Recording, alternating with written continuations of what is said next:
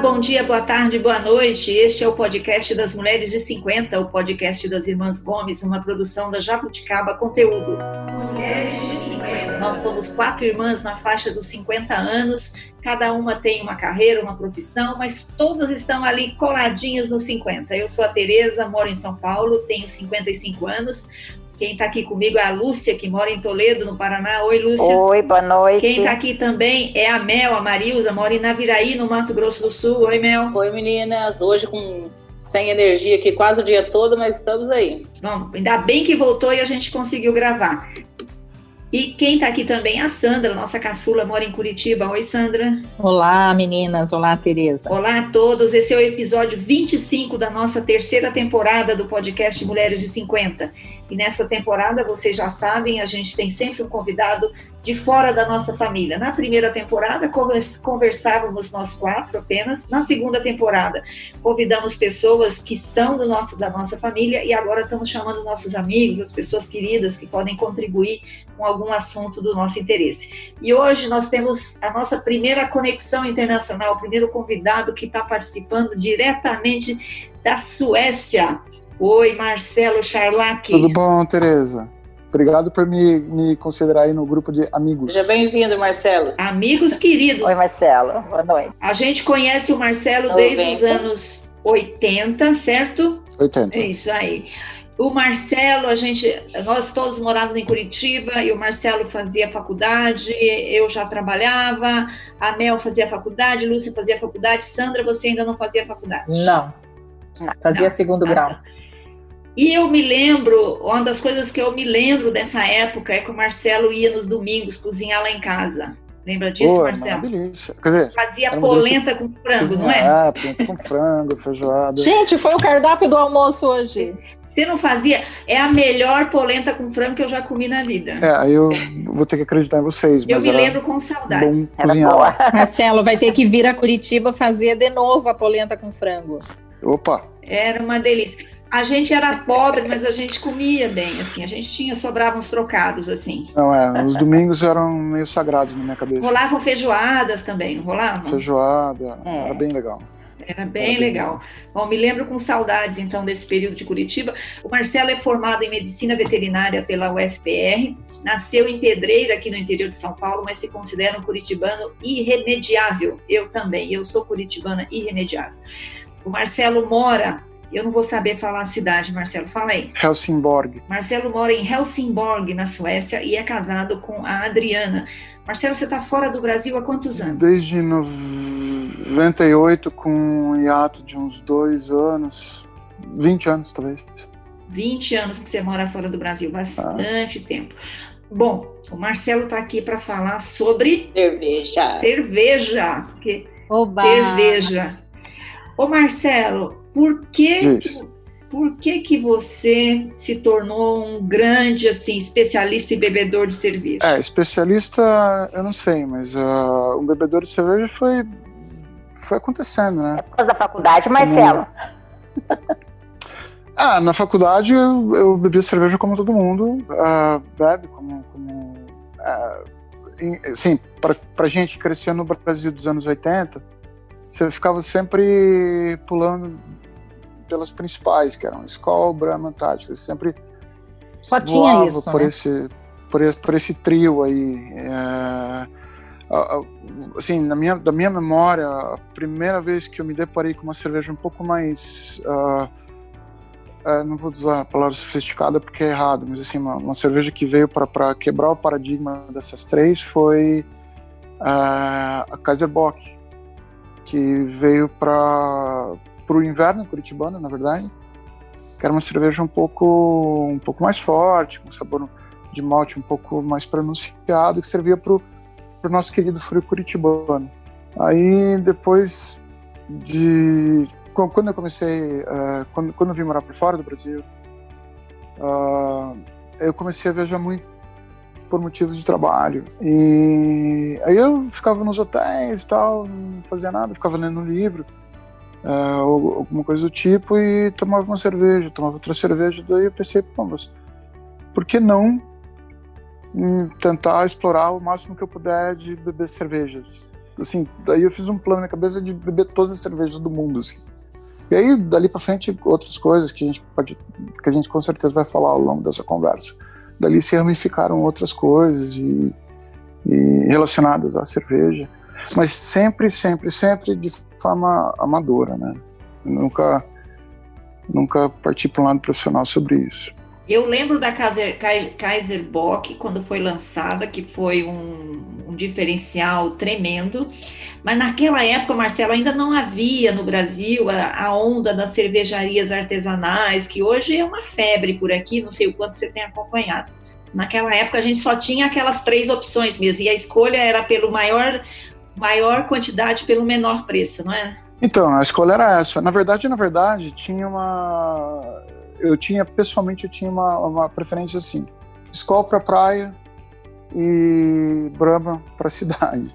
Não, não sei explicar porquê, mas é, era isso que, assim que eu cresci, então eu ficava tomando essas duas. Mas a, a, o evento, não, eu estou acompanhando, sem dúvida, a, o desenvolvimento, essa explosão de microcervejarias que tem no Brasil. Na verdade, não é no Brasil, é no mundo, sabe? Vocês lembram é, a, a, que na época que nós éramos estudantes, eu não lembro em que ano foi isso, mas em Curitiba, nós já Curitiba na parte da cerveja sempre foi à frente do, do, do tempo aqui no Brasil. Vocês lembram lá na Mateus Leme uma, uma micro cervejaria que tinha? Eu não me recordo o nome Sim. agora.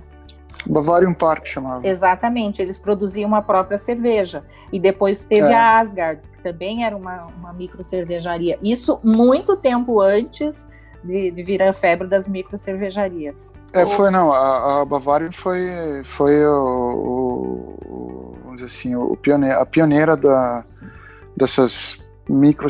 Na verdade, acho que a Bavária não, não classifica como micro cervejaria, mas ela de fazer a cerveja no local onde você está bebendo, ela foi a primeira, Sandra, você tem toda a razão. Ô Marcelo, e o seu plano de beber todas as cervejas do mundo está onde? Não vai dar, não. Uh, do jeito Quantas? que está crescendo micro cervejarias no mundo, meu plano vai ser difícil de, de de se concretizar. Só, só se você for para a Alemanha, você não vai nem na Alemanha você não vai conseguir beber todas. Cada cidade tem uma. Não, então na, na minha cidade tem daqui da minha casa, no raio de 20 quilômetros de bicicleta, eu vou para pelo menos quatro micro cervejarias. E assim vai. Não, não, não eu tô longe de, de executar esse plano. Esse plano eu já vi que vai virar um tipo um unicórnio. Assim, não, Mas como que é o processo? Você anota? Como é que você sabe quais você já bebeu? Ou você tem memória fotográfica, lembra e tudo? Não, não, não memória fotográfica não tenho não. Eu tenho uma memória relativamente boa. Normalmente eu, o registro que eu faço é, é contando para os amigos de, de, de todas as formas. Hoje em dia é muito fácil com rede social, então é fácil de você fazer Instagram, de fazer é, Facebook ou, ou, ou, qualquer Twitter, uma dessas coisas. Marcelo, é, você falou cerveja para praia, cerveja para cidade. Para cada prato, para cada ocasião, é, como vinha a cerveja também tem um tipo de cerveja para isso? Então, a cerveja ela, ela evoluiu, né? ela evoluiu muito. Uh, uh, as cervejas que, que vão bem com comida, normalmente são as cervejas que têm uh, um sabor um pouco mais complexo, né? Que é o caso das ales, IPAs, essas daí. Você consegue parear elas bem com comida. As lager, que é, na verdade, elas não são muito fáceis de parear, quer dizer, são fáceis de parear, ela vai bem com torresminho, com amendoim, é, coisas que é você pra, precisa para matar são boas para cerveja e para churrasco. É, é, são boas para matar sede, sabe? As lager, ah, por exemplo, para um leigo, as lager no Brasil são o quê? Brahma, Skol, Antártica, essas coisas são lagers? Não. Porque... São, uh, são, essas são as lagers. Uh, de, de, uma forma simples, uma lager é uma cerveja clara e uma ale é uma cerveja escura. Essa é uma forma, a forma mais simples e básica. Entre as duas, você bebe lagers ou não? Não, eu, eu descobri que eu, eu, eu tenho fases. Uh, numa, na, na primeira, numa época eu estava focado em experimentar, por exemplo, cerveja de trigo alemã. Eu tava, ficava comprando um monte de marca para ver qual que é, qual que não é. Essa foi uma época. Noutra época eu, eu levei, eu organizo, eu organizo às vezes, às vezes não, uma vez por ano, umas viagens de cerveja com os amigos. Então, eu fui duas vezes seguidas para a Bélgica. Aí, aí eu fiquei fascinado pela cerveja belga, só belga, belga, belga, belga, belga. E assim, de, de, todas essas cervejas que você já bebeu, você se lembra assim, a que você gostou mais? Existe uma preferência? Existe a melhor cerveja para você? é a ocasião que é a ocasião que que, que dita, né, né, Mel? Porque uh, se, hoje na praia na, eu não trocaria uma lager levinha por nenhuma outra. Só, só para o nosso ouvinte saber, o, o, Marcelo, que mora na Suécia, hoje pegou praia, né, Marcelo? Quantos graus estava aí? Exatamente. Hoje estava 28 graus na praia. E, hoje você bebeu uma lager? Hoje eu bebi uma lager. Eu, eu, eu, queria complementar a pergunta da Mel, porque a Mel perguntou se, se há uma preferida. Mas aí você já até falou aqui que existem as escolas, né? A escola inglesa, você falou da escola belga, da escola alemã, e existe a escola americana. Você tem uma escola preferida? Você falou que tem épocas que você preferia a belga. Mas assim, se for para falar assim, a minha escola preferida é a. Eu queria poder te dar uma resposta assim na chincha, mas eu não vou poder. É... Porque assim, a, a, escola belga, ela, ela, ela, ela fascina no sentido de que eles colocam tanta coisa na, na, na, na cerveja, tanta coisa diferente e traz uma complexidade enorme. Então, assim, para quem não conhece cerveja, e, é, a escola belga eu diria que é melhor porque ela é mais, ela é mais multifacetada. Ô, ô, Mel, você que não, não bebe, praticamente não bebe álcool, você, cerveja te, te dá alguma sensação, te, te traz o quê? Não, eu adoro cerveja, eu só não bebo. Não, eu gosto, é porque cerveja, assim, tá muito ligada à minha memória afetiva até, porque na faculdade a gente é, bebia bastante cerveja, né, rodinhas de amigos, então isso aí me lembra só épocas boas da vida. Eu não bebo atualmente, mas não é porque eu não goste, é porque simplesmente não está muito ligado à minha vida atual. Uhum. O momento atual da minha vida não permite muita cerveja. Com três crianças em casa. Mas eu adoro cerveja. É, com três crianças em casa. Eu evito bebida alcoólica em casa e, aqui, e não saio muito também, né? Aqui na Viraí, agora na pandemia não saio nada, né? Mas eu gosto muito de cerveja. Lúcia, você bebe, Lúcia, cerveja? Bebo pouco, mas eu gosto de cerveja quando tô com os amigos, né? Beber uma cerveja, bater papo, né? Isso é bom. Eu, mas assim, na verdade, das bebidas alcoólicas é assim a que eu mais gosto, porque ela é mais fraquinha, não tem tanto álcool, assim, então eu gosto bastante de cerveja, mas assim, bebo pouco, porque né, não dá para beber muito, mas, mas eu gosto de beber cerveja no churrasco. Marcelo, por que, que você acha que, por exemplo, a gente aqui no Brasil associa cerveja com boteco e associa vinho com restaurante? Ah, porque eu acho isso. Eu, eu acho porque eu vi esse padrão acontecer em a maior parte dos lugares que eu já fui, aqui na Suécia é, é, é, o mesmo, é a mesma é a mesma foi o mesmo padrão que, que, que, que teve o Brasil, ou seja, a cerveja sempre foi relegado ao é, a bebida da classe trabalhadora, é, uma bebida mais barata, assim, bebida mais barata, uma bebida que não tem sofisticação. Então, assim, quem vai beber vai no bar, sabe, sabe aquelas coisas? É, a cerveja teve durante muito tempo uma peixa, né? De, de, de, de bebida de, de, de, de pinguço, aquelas coisas. Uh, enquanto que o vinho. É chique. verdade seja dita, é, o vinho é chique, ele é, obviamente, ele tem um sabor mais, muito mais complexo do que o da cerveja. É, tem, ele, ele tem uma outra, uma outra conotação e tal. Mas no Brasil, como aqui na Suécia, veja você, o, o vinho também não era bebido. Quem ensinou a Suécia e o Brasil a beber vinho foi o nosso querido Liebfraumil. Ah, meu Deus, aquele vinho da, da garrafa dele aqui na, Esse. no episódio Tinha na Suécia geral. também?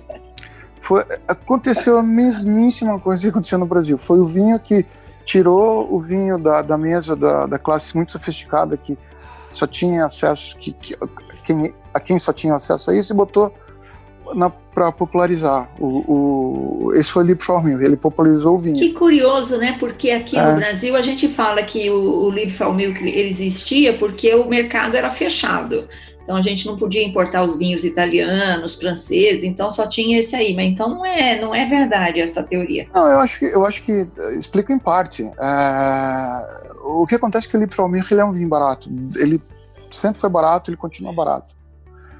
Então isso popularizou. Então é para gente que, que, que, que não tinha acesso você comprava um Liebfraumilch que vinha numa garrafa de, apresentável, entendeu? Em vez de, de comprar o sangue de boi, que era, um, que era vinha naquelas garrafas, que, que vinha de mesa italiano, tipo, você ia comprar um Liebfraumilch, que era uma garrafa apresentável. Azul, bonita. Lembra, lembra, tinha garrafa azul, garrafa verde, tinha umas discussões, um que era melhor, outro que era pior. E o mesmo aconteceu em várias partes do mundo. Então, é porque é um vinho barato, na verdade. Marcelo, Fala. É, voltando ali um pouco no assunto da, da cerveja belga, é, você falou que gosta muito da, da, cerveja belga pela complexidade, porque eles colocam uma porção de ingredientes diferentes. Eu não sei se é, você acha, por exemplo, que isso para um, um, purista, para um alemão que, é, que, que, que, segue a lei da pureza, não é uma coisa meio maluca você botar cereja, botar um monte de coisa como eles colocam? Então, eu, eu, você não imagina quanto, quantas vezes eu tenho essa discussão. Uh, o que, que acontece? A, a, a, a, lei da pureza alemã foi inventada porque os caras estavam fraudando a cerveja. Sim. Né? Eles botavam qualquer coisa na cerveja, inclusive ingredientes que, que faziam mal à saúde. Exato. Então aí os caras falaram, não, vamos acabar com essa palhaçada e vamos organizar isso aqui. E fizeram o, o código da, da, da pureza alemã. Acontece que, entendeu? o mundo gira, a luz está na roda e tal, e a gente. E o mundo já não é mais aquele de 1500. Então, eu acho. É, essa discussão é a mesma discussão do, do, do, do milho, é, daquelas coisas. Uh, a cerveja evoluiu, ela. ela é, eu, não, eu, pessoalmente, não vejo nenhum problema, desde que seja declarado, desde que o cara diga para você que você está bebendo, usar usar diferentes ingredientes para fazer cerveja. Voltando grande... ao exemplo do vinho. Ah, Marcelo, desculpa, uh, oi. Pode concluir. Fala, fala. Não, eu ia te falar o negócio do milho, porque os puristas da cerveja de qualidade aqui no Brasil metem o pau na questão do milho na cerveja, hein? substituindo o trigo ou a cevada. Você já bebeu boas cervejas tendo como base o milho? Não, já bebi boas cervejas com, tendo como base o milho. Na verdade, o milho, ou, não é só milho, né? arroz, tem outros cereais que são usados, que são cereais não maltados. Eles são usados para deixar a cerveja mais leve. Uh, a coisa assim, você imagina um clima do, do Laramel, onde ela está agora, na Viraí. Não agora, agora, mas 40 graus. E Aí você tem uma cerveja de alto teor alcoólico e alto teor proteico. Tomar aquilo lá é um, uma catástrofe, você, passa mal só de tomar aquilo. Então, o milho, o arroz, uh, apesar de, de, de ter, terem sido usados largamente, na, na, principalmente na época da guerra, porque no, no, no o centeio era caro, eles, eles foram baratear a, a, a receita com, com milho, com arroz, Uh, teve um efeito inesperado que foi o efeito de deixar a cerveja mais leve. Então, assim, uh, a gente estava falando da cerveja como uma refeição. A razão porque a cerveja como uma refeição é porque ela, ela, ela tem muita proteína. Essa proteína dá a sensação de saciedade, como se comer um bife. A comparação de comer um, comparação de comer um bife é uma salada. O bife te deixa muito mais saciado do que uma salada, porque ele tem uma montanha de proteína. E a cerveja é mais ou menos a mesma coisa, guardadas as proporções. Então, quanto mais determinado tipo de proteína, mais pesada a cerveja é. E aí eles usaram, usam o, o milho é, em boa parte dos casos para para baixar, assim, para deixar a cerveja menos pesada. Entendi. Ô, Marcelo, não sei se você sabe é, que as mulheres têm tudo a ver com a história da cerveja, né? O site Clube do Malte, que é lá de Curitiba, cita umas pesquisas antropológicas que dizem que durante muitos séculos eram as mulheres que eram responsáveis pela produção de cerveja. Enquanto o homem saía para caçar, guerrear, trabalhar, sei lá o quê, a mulher é que preparava a comida e a bebida da casa, o que incluía a cerveja. E Exato. A palavra cerveja vem do grego seres visia, que significa aos olhos de Ceres. Ceres é a divindade grego-romana da agricultura e dos grãos. Então, a cerveja Exatamente. existe só por causa das mulheres. Olha só que coisa linda. E... Acho que elas faziam a Não, eu... já tomava umas e pronto, né? Não, obrigado vocês aí. Não, e, tem uma teoria interessante também. É, é, a cerveja. Bom, já que você está nos fatos, a, cerveja é o terceiro líquido mais consumido do mundo, né? Atrás da água e do chá. E existem, existem umas teorias, é um pouco teoria de conspiração e tal, mas quando, quando é, essa teoria diz que potencialmente a cerveja foi o que transformou a civilização no que ela é hoje. Ô Marcelo, é, mulher e cerveja. É comum aí na Europa as mulheres sentarem e pedir uma cerveja, pedirem uma cerveja, porque é, isso ainda eu não sei as meninas o que, que, vocês acham, ainda é meio raridade aqui no Brasil, certo? Não sei. Sozinha? Sandra, não, você, não, não, você não, Tereza. Você entra não. sozinha num bar e pede uma não. cerveja? Sozinha eu não vou num bar, né? Ah, eu já fiz. Não, então, eu já é fiz. a questão do sozinha, não de pedir a cerveja, de ir sozinha, pedir uma cerveja. Hum. Você vê isso acontecer na Europa, Marcelo? Não, eu vejo acontecer na Europa, mas eu também vejo acontecer no Brasil, né? É, eu acho que a mulher que a bebe muito falando. mais cerveja hoje do que bebia antigamente. Eu acho que perdeu não, um e, pouco e como... da, da, do, do preconceito. Sim, por causa da própria sofisticação da cerveja, sabe? Antigamente cerveja era você ia lá tomar uma cerveja encher a cara, talvez, não sei. Tinha essa pecha. mas, por exemplo. E hoje em dia você já vai lá, pede um, uma cerveja mais uh, sofisticada e tal, então já, já mudou a cara. Ô Mel, em que circunstâncias você pediu uma cerveja tão sozinha? eu tava com dor de garganta há muitos dias. E aí eu passei em frente de um, de um bar aqui Tava vindo pra casa e vi um monte de homem sentado. Eu falei, se essa coisa, eu vou matar essa dor de garganta com a cerveja. Foi Resolveu? Tomei uma cerveja e sarei, é. Não acredito. agora, Verdade. É, o você, você, agora você pode é prescrever cerveja para dor de garganta. sorvete teria resolvido é também. verdade. Pegando aí a, a, a pecha, a pecha não, a, a onda da cerveja gelada da Mel aí. Uma, uma coisa que, que a gente, é, aqui no Brasil, todo mundo faz, o Marcelo morou aqui muitos anos, vem passar férias e, e provavelmente faz isso. A gente toma cerveja estupidamente gelada. Na, na Suécia, você toma cerveja como, Marcelo? Ah, aqui, na verdade, como a cerveja ela tem muito mais uh, lúpulo, ela é uma cerveja mais forte, ela não está gelada, não é necessariamente a, a, a, regra. O país é frio já, é suficiente, você toma... Põe ao ar livre já tá toma, bom. Temperatura ambiente. Como que temperatura ambiente tá, já Abre a janela e coloca ela lá fora e toma depois. Pronto. Fica temperatura ambiente, né? Eu, não, gente, é, é, é, simples. Aqui no apartamento tem uma, uma, sacada. Aí quando a gente faz jantar aqui em casa, na, na, na época do inverno, bota tudo lá na sacada. Assim, as bebidas, etc e tal, pra é isso que eu acho diferente, Marcelo, porque aqui se você faz um jantar no inverno, muito frio, você não oferece cerveja. É, mas é, é que, é, é, que é diferente, sabe? É, o, o frio aí é mais drástico, porque as casas aí são feitas para para a temperatura sair, entendeu? E aqui uh, as casas são feitas para a temperatura uh, se manter. Mas Curitiba era muito frio, mas a gente tomava bastante cerveja também, né? Não tenho lembrança do inverno, assim. Ah, sim, a gente bebia, a gente bebia bastante cerveja no inverno. Bebia, sim. É, eu não me lembro disso, não. Marcelo, qual foi sua melhor viagem para a sua melhor beer trip? Hum, uh, até aqui foi Bruges.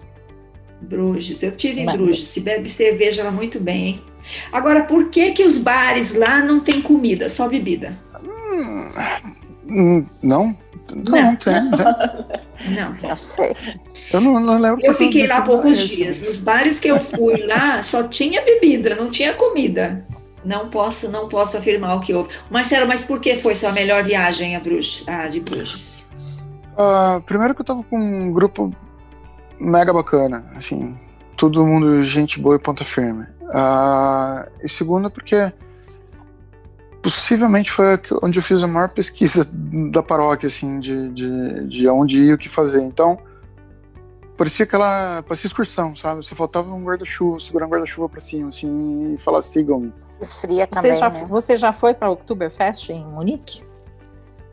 Nunca fui, meu. Isso, isso é uma. Então, mas daí alguém, o pessoal me fala, ah, mas lá tá muito é, bagunçado e tal. Eu fui nas Oktoberfests locais na, que tem lá, né? Uhum. Na, eh, todo, todo lugar ali na Bavária tem, Tem. uma Oktoberfestzinha. É, Aí você eu não pode ir na abertura e não locais, pode né? ir na- no encerramento. Durante o mês é, tranqui- é tranquilo, não, né? Porque vai 20 milhões de pessoas, sei lá quanto, mas. Mas dá para Então, aproveitar. mas, não, mas eu queria ir. Eu queria ir, eu queria mesmo.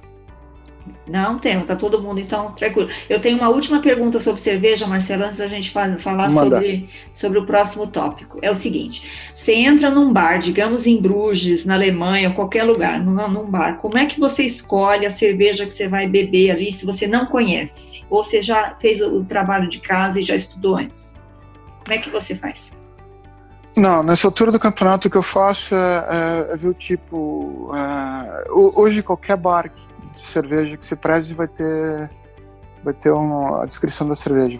Vai dizer se ela é uma pale ale, ela vai dizer se é uma é, IPA, se é uma double IPA, uma chocolate stout, ou enfim. Tem, sei lá, uns 200 tipos de cerveja aí. Então, dependendo do tipo, eu já sei o que eu quero tomar. Aprendemos bastante aqui com o Marcelo sobre cerveja, já, já somos menos, menos, menos, menos, menos amadoras, né, no assunto de entender cerveja. Beber, a Ah, gente, tudo. beber a gente gosta, né, sempre gosta, assim como o vinho, a gente entende um pouco e quer aproveitar a vida, né, esse é o mais importante, né, Marcelo? É, isso é o mais importante. Qualquer bebida, ela é legal, ela é bacana se você tá com quem você gosta, se você tá com os amigos, se você tá numa experiência gostosa, vivendo algo diferente, não é isso? É, então, isso é, é exatamente, é, é- é a congregação da, da, da- da bebida, né? Ela não pode, assim, ela tem que ser parte do, do- de, uma, de uma ocasião prazerosa. né? Beber sempre com moderação é uma coisa importante, é, sempre que você tiver vontade, não porque você está obrigado, porque, enfim. Quer dizer, todo mundo aqui já está na, fa na faixa dos 50 já não tem mais esse tipo de pressão do- do- do, Do de, de- dos seus pares, né, pra beber cerveja sempre que você tá querendo, mas, mas ainda assim, é, isso que você falou, Teresa, é importante, ela, tem que fazer parte da celebração, Isso aí. Tem, tem que ter um motivo, né? Bom, tem Marcelo, motivo. obrigada aí pelas explicações sobre cerveja. Agora a gente queria falar sobre o filme que marcou nossa vida. O filme de hoje é Sociedade dos Poetas Mortos. É um filme que teve quatro indicações ao Oscar e ganhou o filme de melhor roteiro original. É um filme dirigido por Peter Weir, escrito por Tom Schumann e estrelado por Robin Williams. Quem que lembra aí do Sociedade dos Poetas Mortos? Todo mundo Opa. assistiu, né? É. É. Maravilhoso o filme, né? Porque o Robin Williams, ele tá. Ele, ele é um filme interessante, passa em 59, né? Ele é um filme de 89, passa em 59 num colégio interno de garotos, super rígido. E o Robin Williams chega com uma visão diferente, como professor novato, de ensinar esses alunos além, o além, né? Não só a, a teoria do inglês, né? Mas ensinar além, é, coisas para a vida. Então ele tinha o lema do Carpe Diem, que é aproveite o dia. E ele foi passando isso para os rapazes. Então ele é, o, o, viver o extraordinário na verdade sua, na sua verdade, que é muito interessante. Muito legal essa sua análise, Mel, que mudou conforme o tempo. Achei bem interessante. Nunca tinha pensado nisso. E eu, o que a gente fica nesse, o que eu fico desse filme é, é, é o, o, um professor que é capaz de mudar a vida dos seus alunos, né? Capaz de transformar vidas. Você lembra, Marcelo? Lembro, lembro, esse, esse filme foi, a, a, essa famosa frase Carpe Diem, ela, ela toma o corpo nesse filme aí, né? É. De aproveitar É. o dia, Aproveite ou o dia. aproveitar Ele- o momento, sei lá. Aproveite o dia, curta o momento. Ele- Isso. Ele tem as duas melhores cenas, na minha opinião. a cena que eles estão todos de vermelho lá no campo de futebol, que eles carregam o professor e toca a nona sinfonia de Beethoven, que é fantástica essa cena. E a cena do final, em que eles sobem nas, nas carteiras, né, para dar apoio ao professor que foi expulso é, devido à trama lá do, do filme, né, que teve um menino que se suicidou e culparam o professor. É, são cenas que marcam, né, o, o filme. Ô, Tereza, o que me marcou nesse filme é o menino que se suicida. Mas eu uhum. estava misturando dois filmes. Esse filme com Gênio Indomável. Então, para ah. mim, tinha um que se matava e tinha o Gênio Indomado. E aí a cena assim, mais histórica que eu me lembrava certo era o suicídio. E a cena mais histórica do filme é a cena do bar, que é, tem uma, uma do, do, do gênio indomável. Você estava misturando os dois filmes. Nada Então, assim, pra, cena marcante para mim era do gênio indomável. Bom, vamos para nossas dicas maduras da semana? Dicas maduras da semana. Mel, você é a primeira, porque eu sei que tem até jurídico envolvido. Ai, essas minhas dicas maduras da semana, eu, eu, eu vou falar de um filme ruim, só para variar. Vamos lá. Pedir até ajuda para o meu jurídico, nosso jurídico aí, porque é um filme que está controverso, as pessoas estão discutindo sobre o assunto, que é o 365 Dias, que é um filme polonês. Não sei se alguém aí já viu. Eu, eu já vi. É o da Cecília? É, é o da Cecília. É esse mesmo. É, tem uma certa polêmica, porque é, ah, tem machismo, tem violência, tem toda uma discussão. Mas o filme, eu achei, para as mulheres, é um filme imperdível, maravilhoso. Tem um ator italiano. O que ela quer fantástico. dizer é que o ator italiano é uma coisa de louco. o sequestrador. Tem que ver, tem que ver. A gente vai torcer pro sequestrador. Gente, vou falar. É, o roteiro é péssimo, mas eu só fui perceber que o roteiro era ruim depois que eu vi umas três, quatro vezes. Até lá só tinha esse ator italiano aí. Então, Foram umas quatro horas para ver o filme de tanto que você apertou pause lá, né? Ah, não, o filme é muito bom. Assim, o filme é, é bom ruim, ou é ruim? É bom ou é ruim? A controvérsia. O filme é, um...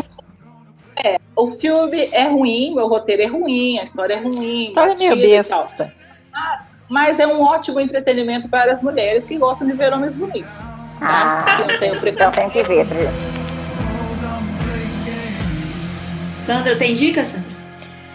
É, a minha dica dessa semana é, é uma série que já, já passa aí algum tempo e eu vi já, já, já tem algum tempo, mas eu, eu acho uma série muito interessante que é The Good, é, The Good Doctor.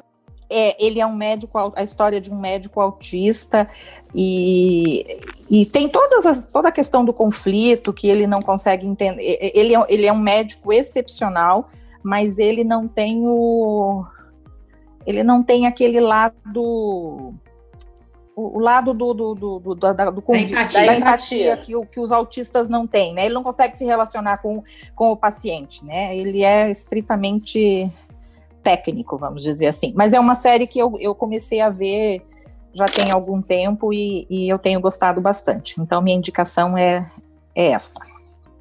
E tome uma cerveja por mim, que eu faz mais de sete, oito meses que eu não tomo cerveja. Por quê? Porque eu fiz uma promessa o ano passado. Ah, entendi. A Sandra é cheia de promessas. Um dia a gente tem que fazer um episódio sobre promessas. Ô, Lúcia, tem alguma dica, Lúcia? É, não, é, não, não, nada. Marcelo, você tem dica para nós, Marcelo? Tenho. Tem uma dica, na verdade. Hum. Netflix, vale? Vale. vale. As nossas são basicamente Netflix. Netflix. Netflix na quarentena, mas então, não, não, não, então, não sei se é bem o público aqui, mas uh, uh, tem uma, uma série na, na, Netflix que chama The Umbrella Academy, é de ficção, né, de, baseado baseado nos quadrinhos do Gabriel Bá. Gabriel Bá é um quadrinista brasileiro que ganhou um monte de prêmio uh, prêmio Will Eisner, que é um dos maiores prêmios de quadrinhos e tal. E essa série, ela foi feita baseada no, no, nos quadrinhos dele. E, e é mega produção, assim, é, é, legal pra caramba. Ó, e a minha dica também é do Netflix, não sei se vocês já viram, uma série chamada Street Food, que é cada, cada episódio é uma cidade contando alguns personagens da comida de rua. E é muito legal, tem personagens muito interessantes. Tem uma senhorinha do, de Salvador, na, na temporada aqui de, da América Latina, uma senhora, senhorinha de Salvador, que tem uma história. Ai, deu vontade de ir lá. É um restaurante num quintal, sem charme nenhum, sem nada, mas você fica com vontade de comer a muqueca da, da, da senhorinha. Muito legal. Chama Street Food. Já assisti a temporada da América Latina, agora estou assistindo a temporada da Ásia. Muito legal. Muito bem. Bom, este foi o podcast das Mulheres de 50 e nós tivemos aqui hoje o prazer de falar com o nosso amigo querido dos tempos de, de Curitiba, Marcelo Charlac. Marcelo, obrigada por ficar acordado para falar com a gente. É madrugada na Suécia.